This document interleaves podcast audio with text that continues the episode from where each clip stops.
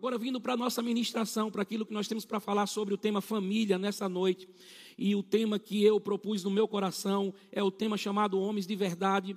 Eu queria dizer para você, mulher que está nos acompanhando, nós vamos falar aqui sobre aspectos que envolvem a vida do homem, ministerialmente falando, mas eu queria dizer para você, mulher, você que está nos acompanhando aí, é, que você possa estar com o seu coração guardado, porque haverão coisas que eu também vou falar que cabe a vocês mulheres. A Bíblia diz em Tiago, capítulo 1, versículo 21, que todos nós devemos receber a palavra, acatar a palavra, acolher a palavra com mansidão em nosso coração. Isso diz de algo que eu e você precisamos receber, entendendo que a palavra de Deus ela é soberana e ela tem autoridade sobre a minha vida e sobre a sua vida. E que se a palavra de Deus está falando alguma coisa e que por acaso a minha vida ainda não esteja alinhada com aquilo que a palavra diz, eu preciso entender que a palavra é soberana e eu preciso me realinhar àquilo que a palavra está trazendo ao meu coração como ensino, como exortação, como conselho. E eu creio que essa noite será uma noite assim, desse jeito para mim e para você. Eu queria que você me acompanhasse, por favor, é, abrindo a sua Bíblia em Gênesis capítulo 2, versículo 15.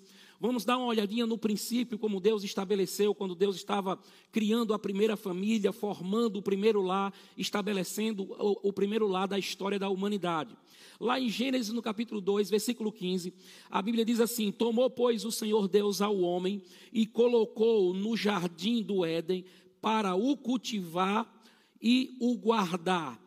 Preste atenção, irmão, que aqui Deus ele está colocando o homem. O homem havia sido formado do pó da terra.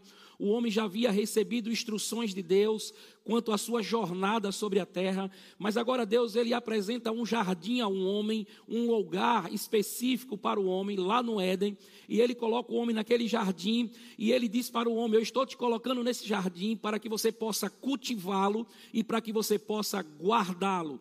Eu vejo aqui, irmão, diante dessa passagem das escrituras, Deus trazendo para todos nós que somos homens, e isso inclui nós homens que já somos homens casados, mas também aqueles jovens que pretendem constituir família.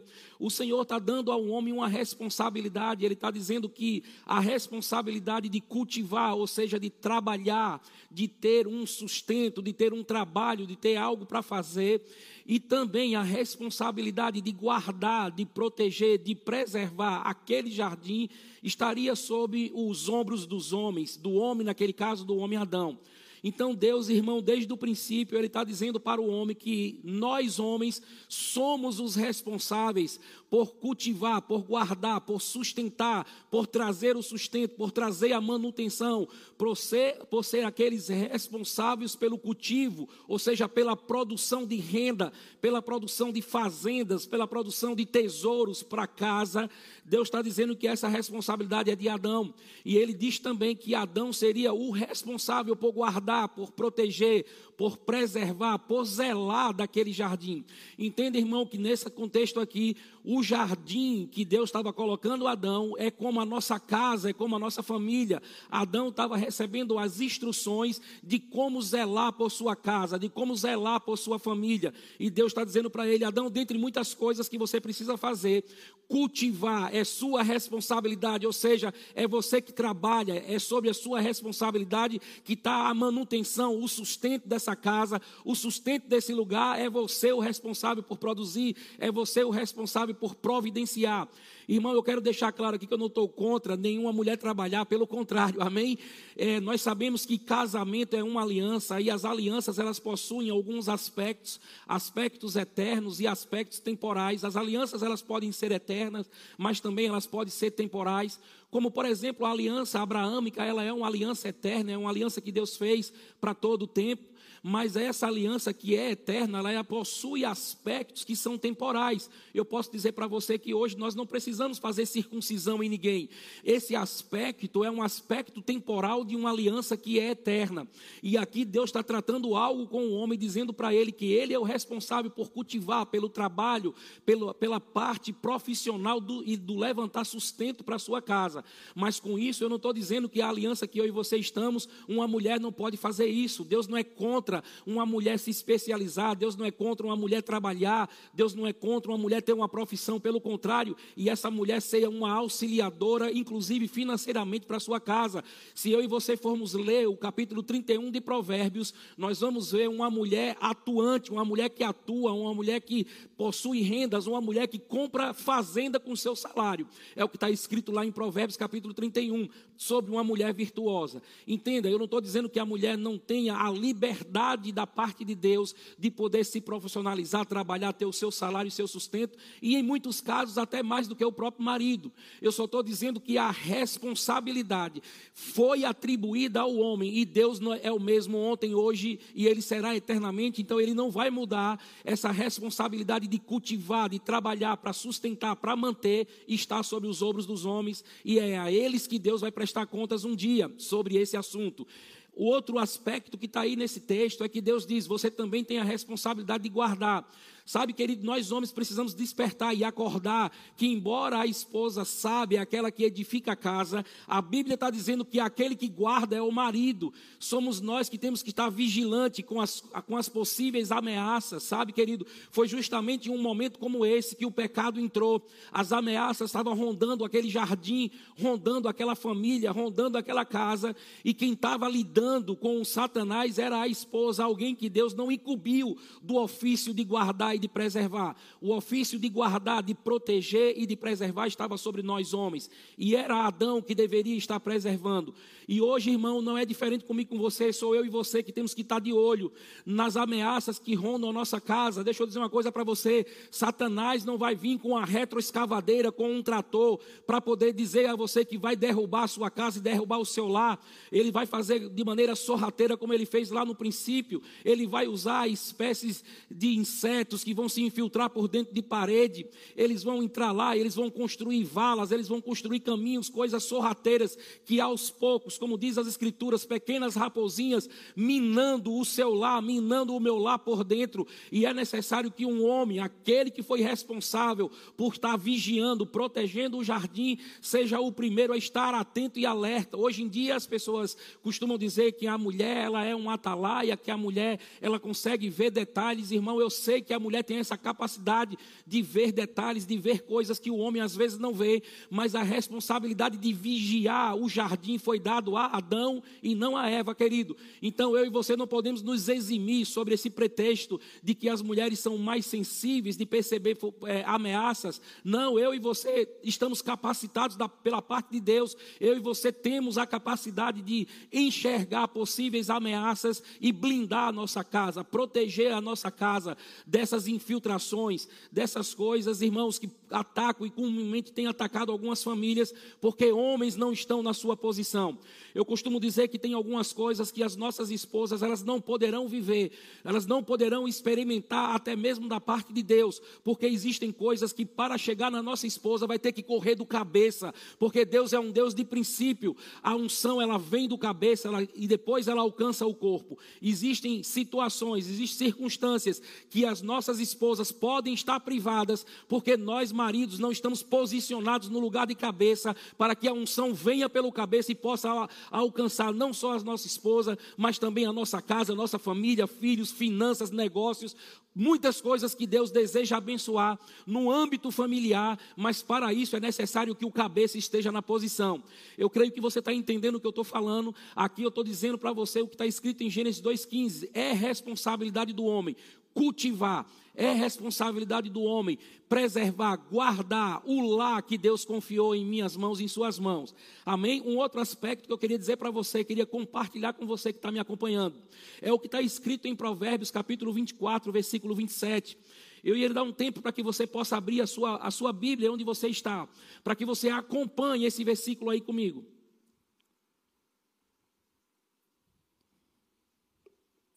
Olha o que diz Provérbios, capítulo 24, versículo 27. Diz assim: Forma primeiro a tua lavoura e levanta a tua casa, então estarás à vontade para constituir família. Aleluia. Irmão, preste atenção nesse conselho, esse conselho é muito sério. Olha o que é que o escritor está dizendo para mim, para você, o escritor de Provérbios. A sabedoria que existia nesse homem para escrever coisas como essa, preciosas como essa, conselhos como esse que ele traz para mim e para você. Aí está dizendo: olha, você primeiro precisa constituir a tua lavoura, olha, forma primeiro a tua lavoura. Irmão, você acha que isso é algum alguma coincidência com o que está escrito em Gênesis 2,15, quando Deus disse para Adão: Você vai cultivar a terra. Entenda, Gênesis capítulo 2, irmão, versículo 15: a mulher, a esposa, ainda não tinha aparecido para Adão. Isso vai acontecer em Gênesis 2,24. Aqui nesse contexto, Adão ainda não tinha uma esposa física, embora a mulher já existisse no mundo espiritual, mas a mulher ainda não era uma realidade física para o homem, que já era uma realidade física.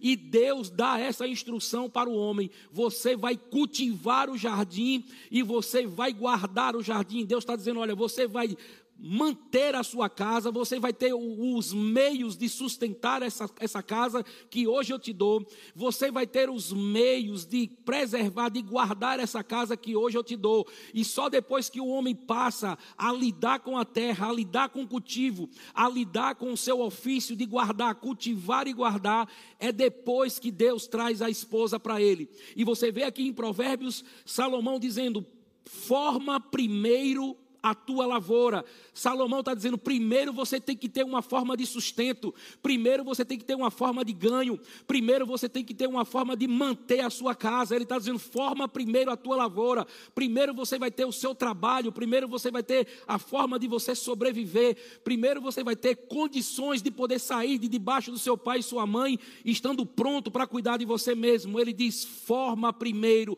a tua lavoura, e depois ele diz: e levanta a tua casa casa. Ele está dizendo: olha, você precisa ter uma lavoura, você precisa ter um meio de rendimento, você precisa primeiro ter uma forma de sustento, e depois disso, você primeiro precisa ter uma casa, você primeiro tem que ter um lugar, você primeiro tem que ter um, um espaço que você possa estar depois que você sair debaixo do seu pai e sua mãe. E ele diz: depois que você constituir a lavoura, depois que você levantar a sua casa, aí então você estará à vontade para constituir família. Mas o que a gente tem visto, irmão, são pessoas constituindo família. E depois que constitui família, eles vão atrás de um emprego, atrás de um trabalho para sustentar essa família. Eles vão atrás de um lugar para ter uma casa para poder colocar essa família, amparar essa família. Mas essa, esse não é o propósito, esse não é o passo a passo. Deus diz: primeiro você constitui a sua lavoura, depois você levanta uma casa, e aí você está pronto para depois constituir uma família. Não podemos, irmãos, colocar a nossa família em risco, não podemos nos colocar em risco, não podemos nos colocar os nossos nossos filhos em risco. O princípio da palavra nos ensina: primeiro você tem como se sustentar, primeiro você tem onde se sustentar, primeiro você tem um lugar para estar. E eu não estou falando, irmão, necessariamente de você ter uma casa própria. Isso pode fazer parte de uma estação da minha vida, na sua vida. Eu hoje tenho casa própria aqui na cidade de Camaçari, mas eu morei muito tempo de aluguel. Mas eu estou dizendo para você que mesmo morando de aluguel, eu tinha uma forma de manter aquela casa. É isso que Salomão está dizendo. Você primeiro precisa constituir a sua lavoura. Você primeiro precisa levantar a sua casa, ainda que não seja casa própria, mas você tem por meio da sua lavoura, formas de estabelecer um lar, estabelecer uma casa e deixar esse lugar pronto para você entrar, para sua futura esposa entrar, para que os seus filhos possam nascer dentro desse ambiente. É isso que tem que ser o propósito, essa é a regra pelo menos biblicamente falando, a regra é essa: você primeiro tem uma forma de sustento, você primeiro tem uma casa, para depois você ter uma família. Uma família precisa de um lugar estruturado. Quando Deus colocou para Adão, ele dentro de um ambiente familiar, com esposa, irmão e com tudo, primeiro a lavoura já estava lá, o jardim já estava lá, as coisas já estavam organizadas para que uma família não corra risco, para que uma família não passe por apuros, para que uma família não passe por privações por causa de negligência de princípio. E aqui, irmão, um texto como esse não fala apenas para mim e para você que já, que já somos casados, mas fala para os jovens que pretendem casar. Olhe para o princípio bíblico, jovem, você que ainda não casou. A palavra está dizendo que primeiro você primeiro, primeiro você constitui a sua lavoura, primeiro você tem uma forma de sustento. A palavra está dizendo que primeiro você tem que ter uma casa, uma casa levantada, um lar estruturado, pronto para receber uma noiva. Se eu e você olhar olharmos para o céu, irmão, para o casamento de Cristo com a igreja, eu e você vemos Jesus dizer: o passo a passo é eu voltar para o meu Pai, o passo a passo é eu preparar uma cidade, o passo a passo é eu preparar lugar, o passo a passo é eu preparar uma nova Jerusalém. Depois que tudo estiver preparado, eu venho buscar você como minha noiva para colocar vocês em um lugar que já está pronto. Aleluia! É isso que a palavra está dizendo para mim, para você, para mim, para você jovem, jovem que ainda pretende casar. Preste atenção qual é o princípio. Cristo é o exemplo meu e seu, querido. Adão e Eva foram o exemplo. Deus primeiro organizou tudo para colocar Adão e Eva. E com Jesus é da mesma forma, ele voltou para o céu. Ele está preparando o lugar para depois que o lugar esteja preparado, ele leve a sua noiva para um lugar pronto. É isso que Provérbios está dizendo: homem, forme primeiro a sua lavoura, levante a sua casa e aí você estará pronto para constituir uma família. Isso é muito precioso e é muito importante eu e você considerarmos esses fatos para que a gente não dê passos errados, querido, e não venhamos colocar a nossa vida, a vida da nossa casa, da nossa família em apuros desnecessários e que não é a vontade de Deus para nenhum de nós. Eu queria compartilhar com você um outro texto que está em 2 Reis, capítulo 20, versículo 1. Olha só o que está em, em, em 2 Reis, capítulo 20, versículo 1. Abra sua Bíblia, vamos ler juntos aí essa passagem.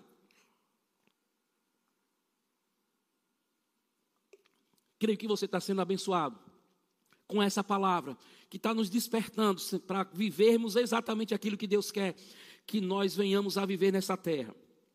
Segunda Reis, capítulo 20, versículo 1, o texto diz assim: Naqueles dias, Ezequias adoeceu de uma enfermidade mortal. Veio ter com ele o profeta Isaías, filho de Amós, e lhe disse: Assim diz o Senhor: Põe em ordem a tua casa, porque morrerás e não viverás. Irmão, eu, eu, eu, essa passagem ela chama muita atenção. E, e eu acho que eu e você que somos casados, e pessoas que estão aqui me acompanhando, você que está acompanhando, e por acaso você tem ministério, você tem chamado ministerial, ou qualquer outra forma de ocupação que toma o seu tempo, que faz do seu tempo é, uma necessidade de que você tenha uma, uma grande dedicação a essas atividades. A Bíblia fala, irmão, deixa eu dizer para você, a Bíblia fala que o rei Ezequias, esse rei Ezequias, a Bíblia diz que não houve rei em Israel como esse homem.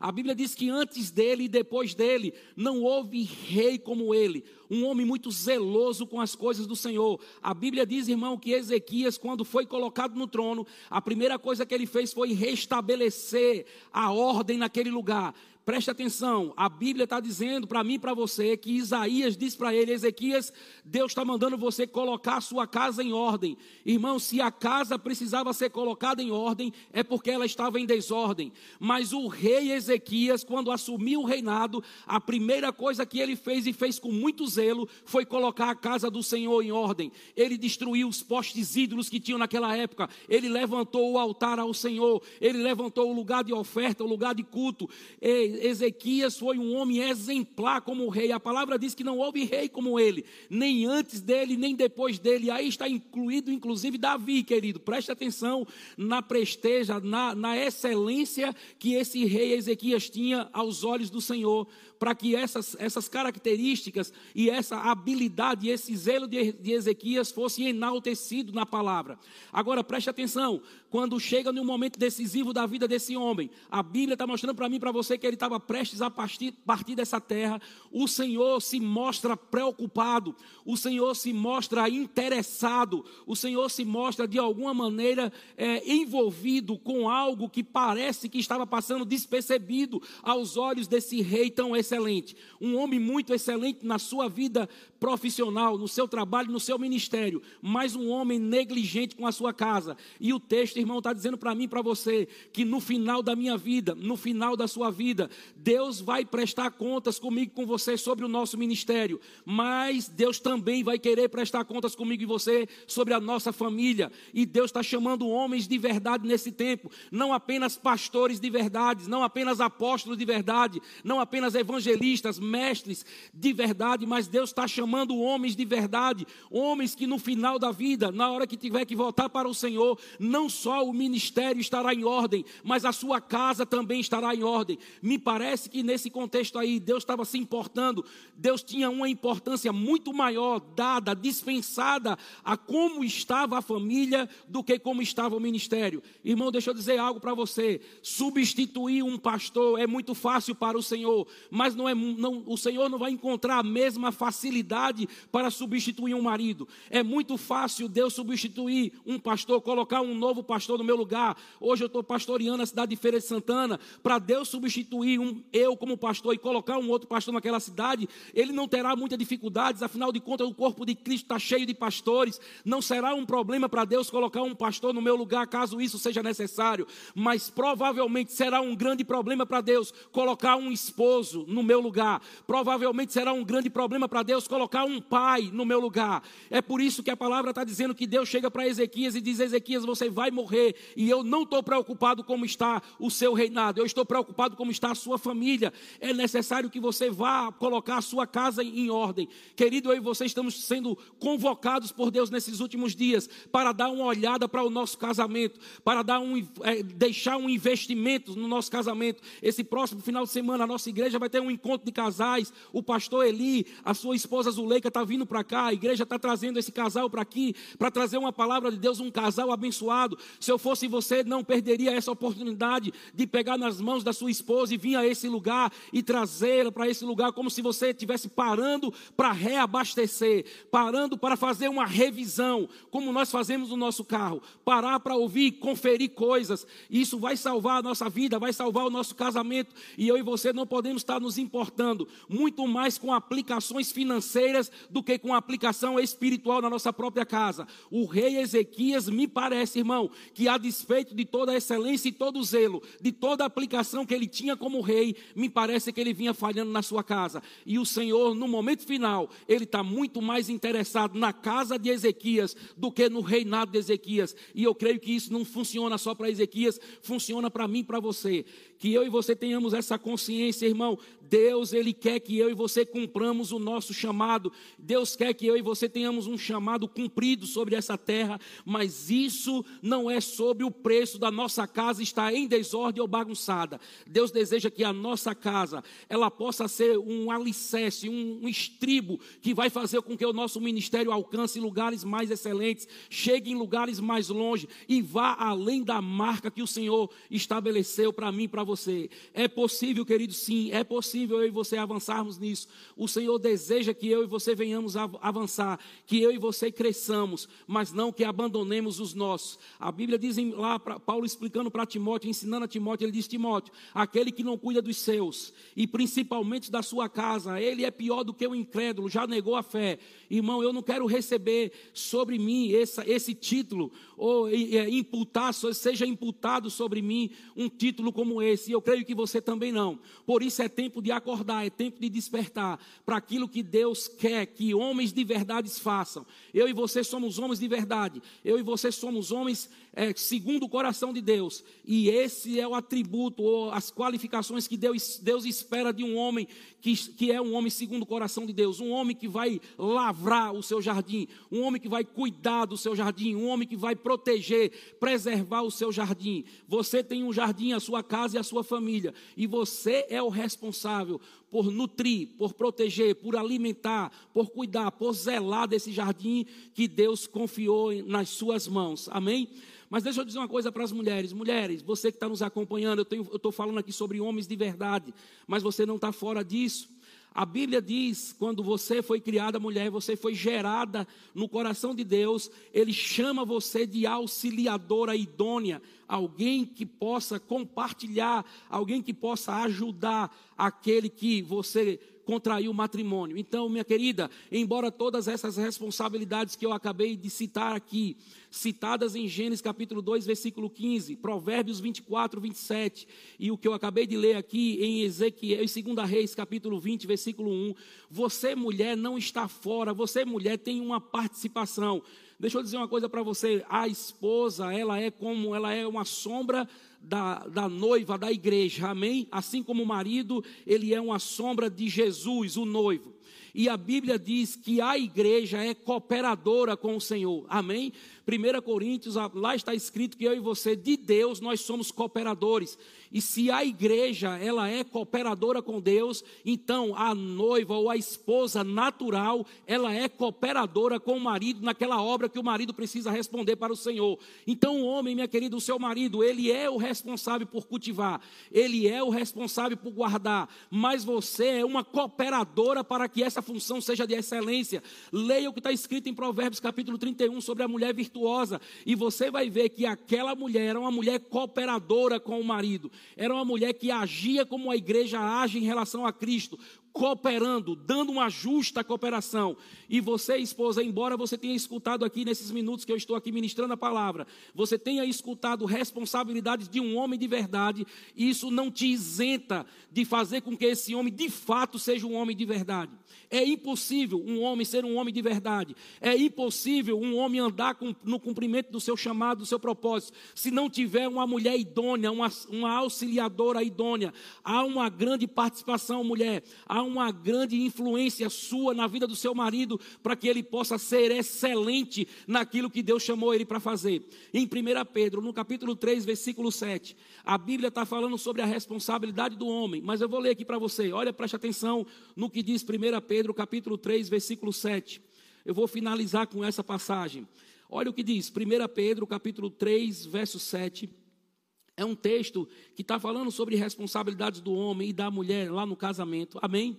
E quando chega no versículo 7, a Bíblia diz assim: Exatamente da mesma maneira, vós maridos vivei com vossas esposas a vida cotidiana do lar, com sabedoria, proporcionando honra à mulher como parte mais frágil e co-herdeira do dom da graça da vida, de forma que não sejam interrompidas as vossas orações. Muitas vezes nós lemos essa passagem, e essa passagem ela está falando, irmão, sobre uma possibilidade de orações não serem respondidas. Eu sei que essa passagem aí de 1 Pedro, capítulo 3, verso 7, está se dirigindo diretamente ao homem, mas eu quero que você fique atento a um detalhe que está nesse versículo. Esse versículo diz assim: é, vós maridos sejam igualmente, olha como começa, igualmente, da mesma maneira. Irmão, o texto está falando igualmente da mesma maneira, então o texto está falando de responsabilidades mútuas, embora esteja se dirigindo é, é, literalmente ao homem, mas quando ele fala igualmente, da mesma maneira, significa que não é apenas a parte do homem que precisa ser cumprida, mas a parte da mulher também precisa ser cumprida. E ele vai dizendo ali sobre o homem, ele tem que amar a mulher como vaso mais frágil, dando honra à, à sua esposa, e diz lá, porque ela é co-herdeira do dom da graça. Irmão, eu não sei se você entende o que significa co-herdeira. Co-herdeiro significa herdeiros juntos, não é herdeiros individual. Preste atenção no que esse texto está dizendo. Existe uma coparticipação dentro de uma herança. E a Bíblia está falando, irmão, para mim, para você, para os homens casados, para as mulheres casadas, que existe um aspecto da graça que é um aspecto que ele é vivido em uma cooperação, em uma coparticipação. Isso significa marido e esposa, significa que existe características da graça, aspectos da graça que um marido não vai poder experimentar sozinho. Existe característica da graça, aspectos da graça que a esposa não vai poder experimentar sozinha, porque é, é uma coparticipação. Vocês são co-herdeiros de, um, de uma parte do dom da graça. Isso é muito sério, irmão, e talvez isso seja mais sério do que não ter uma oração respondida. Entenda, eu sei que não ter uma oração ter uma oração não respondida é algo ruim para mim, para você. Mas eu creio que pior do que não ter uma oração respondida é existir aspectos da graça que me pertencem e eu não estou desfrutando porque eu não estou cumprindo o meu papel de marido, porque minha esposa não está cumprindo o papel dela de esposa, para que eu, junto com ela, possamos desfrutar de aspectos da graça que é um aspecto que é na co-participação, na co-herança, como diz aí o texto aí. Vocês são co-herdeiros herdeiros do dom da graça. Eu creio em nome de Jesus em tempo do Espírito Santo trazendo avivamento de entendimento. Olhos do Espírito sendo atendidos, olhos do nosso entendimento sendo abertos, para que a gente possa entender, compreender a perfeita, a boa, a agradável vontade de Deus, e assim a gente possa experimentar daquilo que Deus tem para mim e para você, através de uma transformação, de uma mudança na forma de pensar, de uma mudança na forma de cogitar as coisas, e por consequência, ações que correspondem a essa mudança dos nossos pensamentos, da forma de achar, de entender o reino dos céus. Eu creio em nome de Jesus que vai chegar nesse tempo conhecimento, que vai chegar graça, que vai chegar favor, que vai chegar revelação dentro dos lares, para que marido e esposa, homem e mulher, entendam o seu papel, entendam aquilo que Deus separou para cada um desses, e que eles possam cooperar juntos um com o outro, numa verdadeira aliança, numa unidade, uma aliança que dois deixam de ser dois e se tornam uma só carne, e possam viver aquilo que Deus tem para a sua casa e que você possa desfrutar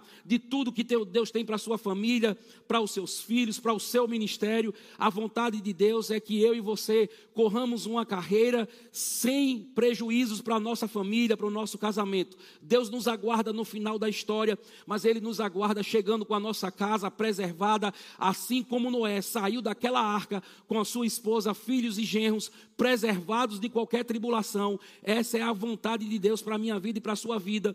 Que a nossa casa esteja livre, que mil vão cair ao nosso lado, dez mil à nossa direita, mas o nosso lar não será atingido, as estruturas do nosso casamento não serão abaladas e a nossa casa ficará de pé, ainda que o vento sopre, ainda que a tempestade se levante, mas a rocha que firma esse lar é o próprio Senhor Jesus Cristo, a pedra angular, aquele que sustenta a minha casa e a sua casa, mas que eu e você sejamos despertados para os ensinamentos, para os princípios estabelecidos na palavra de Deus e assim possamos desfrutar de toda a bondade de Deus na nossa casa, na nossa família e os nossos filhos sendo os mais bem-sucedidos em tudo aquilo que eles fizerem e favor do Senhor cobrindo o nosso entrar, o nosso sair, o nosso sentar e o nosso levantar. A única parte nossa, irmão, é cooperar com o Senhor nessa grande obra que Ele está fazendo na minha casa, na sua casa, na minha família, na sua família. E Deus deseja que a nossa casa e que a nossa família seja um referencial.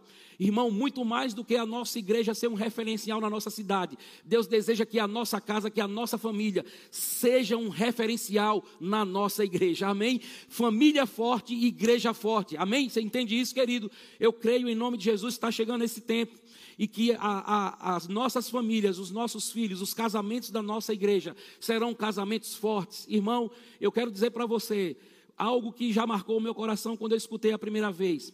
O meu casamento, o seu casamento não precisa ser perfeito, mas o meu casamento e o seu casamento precisa ser forte. E a força do meu casamento e do seu casamento, a vitalidade, a força e o vigor está em cumprir os princípios do Senhor, está em entender que eu e você precisamos do Senhor atuando diretamente dentro do nosso lar, da nossa casa, e a palavra dele ganhando autoridade, território dentro do nosso lar, para que, independente de ser perfeito ou não o nosso casamento, ele nunca seja abalado pelas circunstâncias. Amém? Eu creio que está chegando um tempo de grandes famílias serem levantadas no nosso meio e as, essas famílias servirem de exemplo para a nossa igreja, para o nosso ministério, para a nossa cidade, para o evangelho do Senhor nessa nação. Amém? Eu creio que você, espero que você tenha sido abençoado com essa palavra e que você possa colocá-la em prática, assim como eu preciso colocar em prática.